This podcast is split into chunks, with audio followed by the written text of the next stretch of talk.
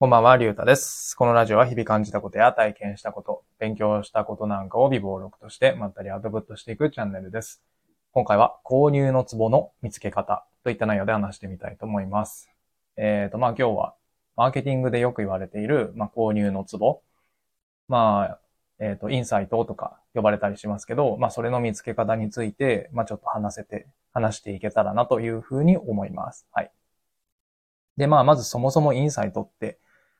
えー何なのかっていうことからスタートしたいんですけど、まあよく似た言葉でニーズっていう言葉があるじゃないですか。で、じゃあこのニーズとインサイトの違いは何なのかっていうと、ニーズっていうのが、まあ自分自身がこう意識していて言葉にできるもの。それがまあニーズ。で、一方でインサイトっていうのは、まあ自分でもこう意識できていない。まあもしくは、うっすらこう気がついてはいても言語化できていないもの。まあ、つまり、まだ満たされてない隠された欲求。まあ、それがインサイト。というふうに、えっ、と、今読んでるコンセプトの教科書という本の中に書いてありました。うん。で、例えば、えっ、と、このニーズとインサイトが、うん、うまくこうマッチしなかった例っていうのが、まあ、マクドナルドが、まあ、お客さんに対してこう、うん、アンケートっていうか、こう、調査をしたときに、えっ、と、ハンバーガーとかポテトだけじゃなくてサラダもちゃんと食べたいみたいな、そういうニーズがあったらしいんですけど、まあ言葉にできてるので、まあそれはニーズじゃないですか。まあニーズがあったらしいんですけど、じゃあいざこうサラダというかそういう健康志向の、えっ、と、商品を販売したところ、全然売れなかったらしいんですよね。うん。じゃあその時に眠っていたそのインサイト、お客さんのインサイトっていうのは何だったかっていうと、健康的な、えー食事をしないといけないことは分かってるんだけども、まあそういう、なんて言うんですかね。うん。体にちょっとは、なんて言うんですか、健康的にはあんまり良くないかもしれないけど、その、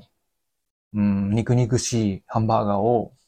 こうかぶりついて食べたいみたいな、まあそういうインサイトが実はあった。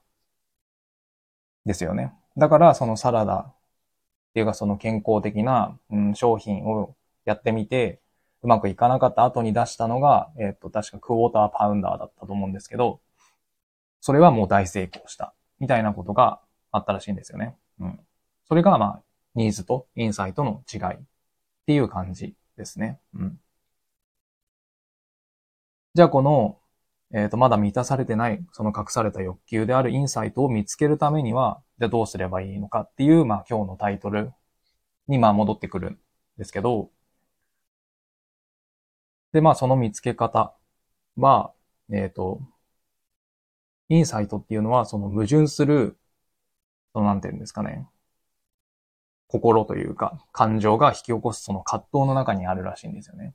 だからインサイトを見つけるための基本構文っていうのがあります。うん。それはどういうものかっていうと、A なんだけど B。まあ A だけど B っていう、この構文。これがまあ基本となっていて、これに当てはま、当てはめて、こう、消費者、消費者インサイトを探していく。っ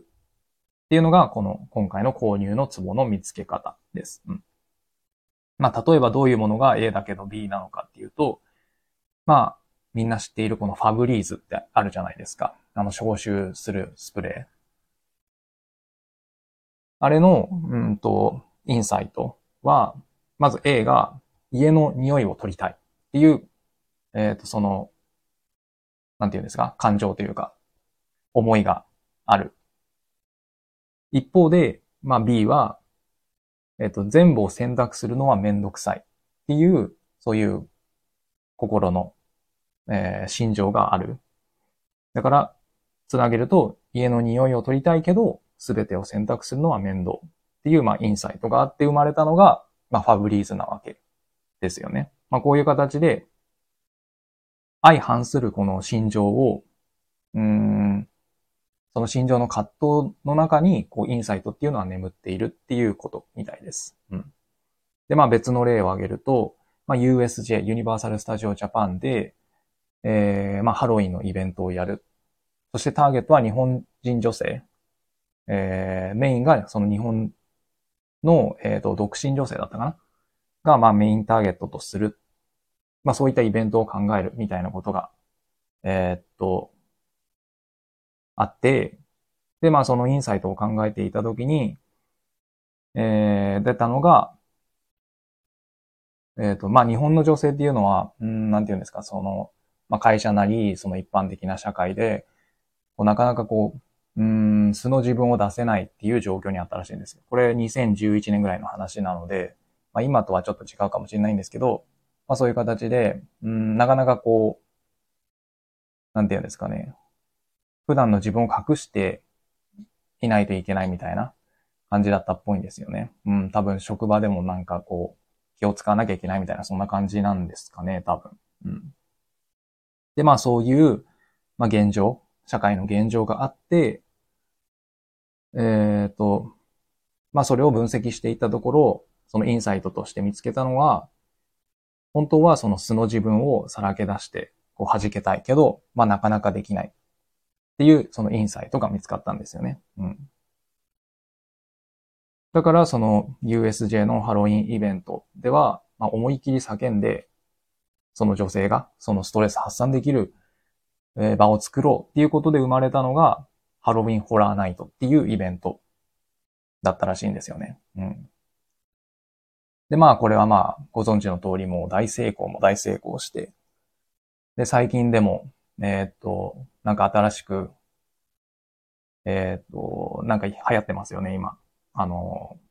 ダンスがすごいショート動画とかでも上がってるのを見るので、まあ多分流行ってるんだろうなと思うんですけど、あんま詳しくないんであれなんですけど。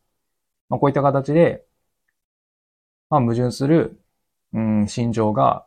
引き起こすこの葛藤の中で、インサイトっていうのは見つける。うん。だからもし、うんと、まあアフィリエイトとか、えー、まあもちろん会社やってて商品を開発、販売、えー、していくっていう時、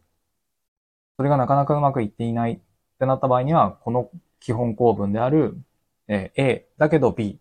これを意識して、うん、置くことで、何かこう解決策というか、うん、お客さんに刺さるような、まあ、キャッチコピーなり、商品なりが生まれるんじゃないかなというふうに思います。はい。だから、まあ普段から、こうまあ人間観察をしたりとか、まあ自分自身でもいいんですけど、をしていて、あ、こういう感情があるけど、でも一方で、うん、こういうふうにも思ってるな、みたいな。そういう矛盾をこうストックしておくと、まあ、いつか役に立ったりするんじゃないかなというふうに思いますね。はい。というわけで、今回は購入のツボの見つけ方といった内容で話してみました。今日はこれで終わります。ありがとうございました。